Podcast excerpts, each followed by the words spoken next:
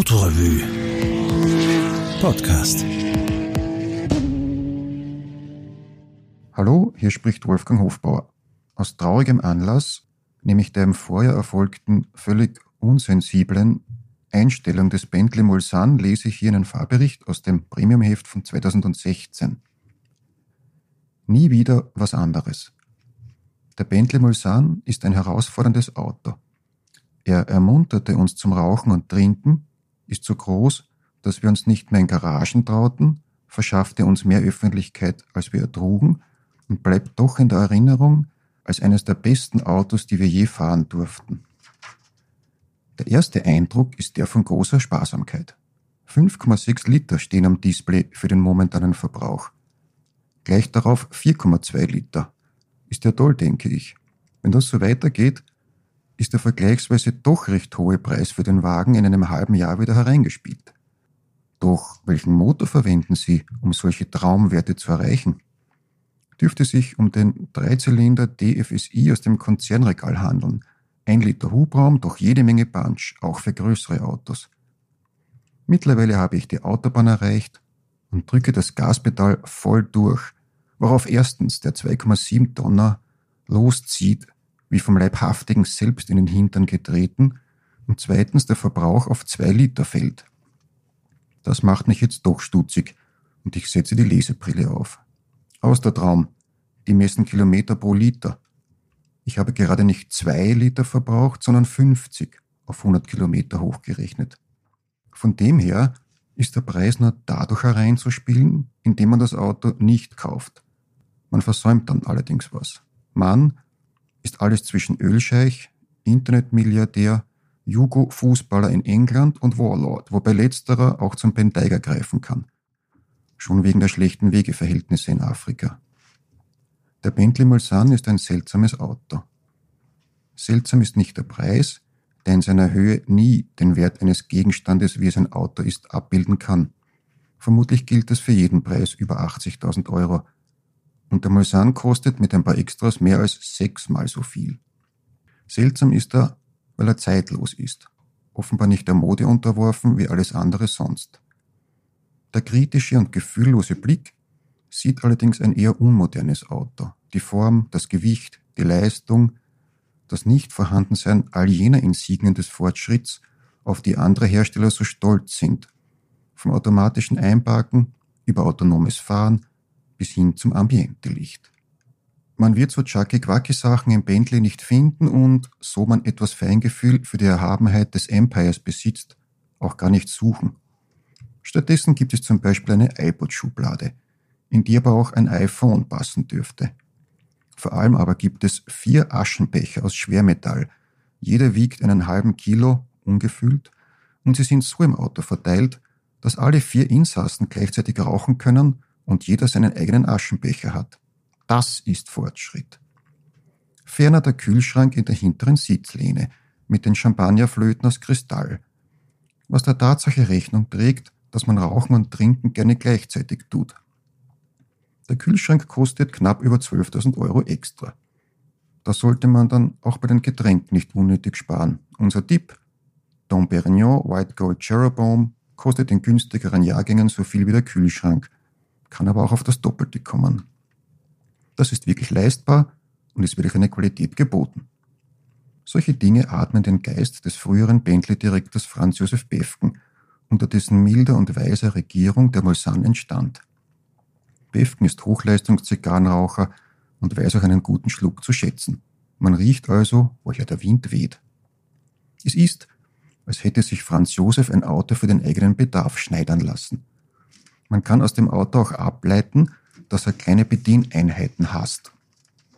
Alle Tasten und Schalter im Mulsanne sind eine reelle Sache und tragen auch dem Faktum Rechnung, dass sich kaum ein 20-Jähriger so ein Auto leisten kann. Es gibt natürlich noch andere Dinge, auf die es ankommt, nicht nur Kühlschrank und Aschenbecher, die ja eigentlich auch jeder Arbeitslose zu Hause hat. Zum Beispiel gibt es da diese gerafften Samtvorhänge, die auf Knopfdruck die hinteren Seitenfenster verhüllen. Kostet eine Labalie mehr als 5000 Euro und leider wissen wir nur vom Hören sagen, um wie viel sowas gleich die Lebensqualität erhöht, denn unser Testwagen hatte nur so einfache Jalousien, wie man sie in jedem besseren Mercedes über 100.000 Euro findet. Nein, wir haben uns nicht beschwert, sondern es still hingenommen. Ansonsten ist jeder Vergleich mit einem anderen Auto unzulässig. Im Mulsanne findet sich eine Art Luxus, die es anderswo nicht gibt. Dieser Luxus wird, trotz des geradezu byzantinischen Rücksitz-Infotainment-Programms mit Internet und Apps und allem, was es derzeit für Neunjährige gibt, dieser Luxus also wird eher Menschen ansprechen, die zum Beispiel auch mechanische Uhren kaufen. Eigentlich denken wir sogar an Hochadler und gekrönte Häupter nicht unter dem belgischen König. Es ist der Luxus für Menschen, die nicht in Wochen oder Monaten denken, sondern in Epochen. So gesehen wäre das auch ein Auto für den Papst. Täte der nicht lieber mit den Armen in Rom Suppe essen. Der Mulsanne ist ein riesiges Auto. Er ist um 33 cm länger als eine S-Klasse. Das hat einige Konsequenz auf die Weise, wie man lebt. Zum Beispiel gibt es in Österreich nur ein einziges Parkhaus, in das man mit dem Mulsanne angstfrei bzw. überhaupt hineinfahren kann. Und das ist jenes vom Einkaufszentrum Dreisenpark in St. Pölten. Dort gibt es aber, mit Ausnahme des Standels mit den Kärntner Bauernwürsten, keine Geschäfte, die einen Mulsanne-Fahrer ansprechen würden. Während des einwöchigen Tests war ich trotzdem viermal dort. Sie sehen, worauf das hinaus will. Man fährt, hat man einen Mulsanne, nicht mehr dorthin, wohin man eigentlich möchte, sondern dorthin, wo der Mulsanne hineinpasst. Das gilt jetzt freilich nur für unser beengtes, nebensächliches Land, in dem ohnehin nicht mehr als zwei Mulsans pro Jahr verkauft werden. In Amerika oder in den Emiraten, wo die eigentlichen Kunden wohnen, ist genug Platz. Und vermutlich ist auch das Parkhaus vom Dreisenpark nur hier gebaut worden, weil die Pläne verwechselt wurden. In Katar steht jetzt eines, das nur die pakistanischen Gastarbeiter mit ihren Fahrradeln benutzen können. Unser Mulsan ist kein gewöhnlicher, sondern ein Speed. Das bedeutet, dass er 537 PS hat und nicht deren 512.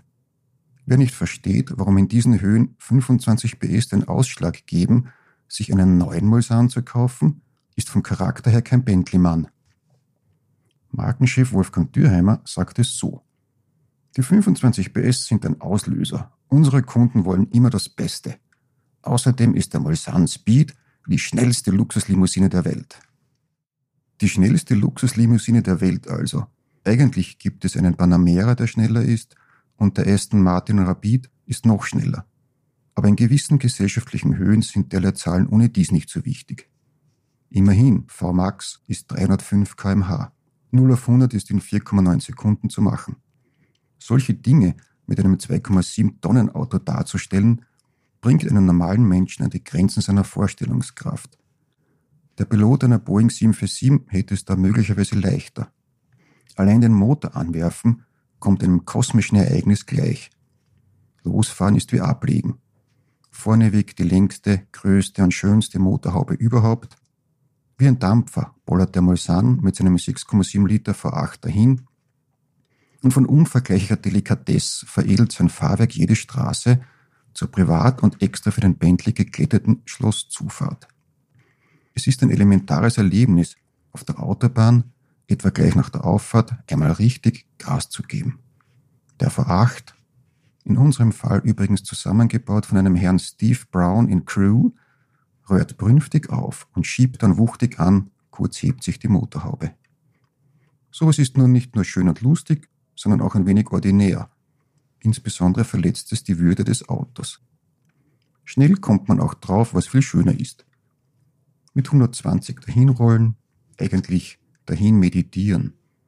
Zwei Finger halten das Lenkrad, dann und wann wechselt man gelassen die Spur, aber nur, wenn man dabei keinem Installateur der mit seinem Berlinger mit 150 Sachen herangefetzt kommt, im Weg steht und gleitet an einem Lastwagen vorbei. So kann es stundenlang dahingehen und nie wieder wird man etwas anderes brauchen als dieses. Nie wieder wird man ein anderes Auto brauchen als einen Bentley Mulsanne. Dieser letzte Satz ist übrigens das Testfazit. Nachtrag. Auf bentley.motors.com gibt es jede Menge Pre-Owned Mulsannes viel so gut wie neu und zu fairen Preisen zwischen 200.000 und 400.000 Euro.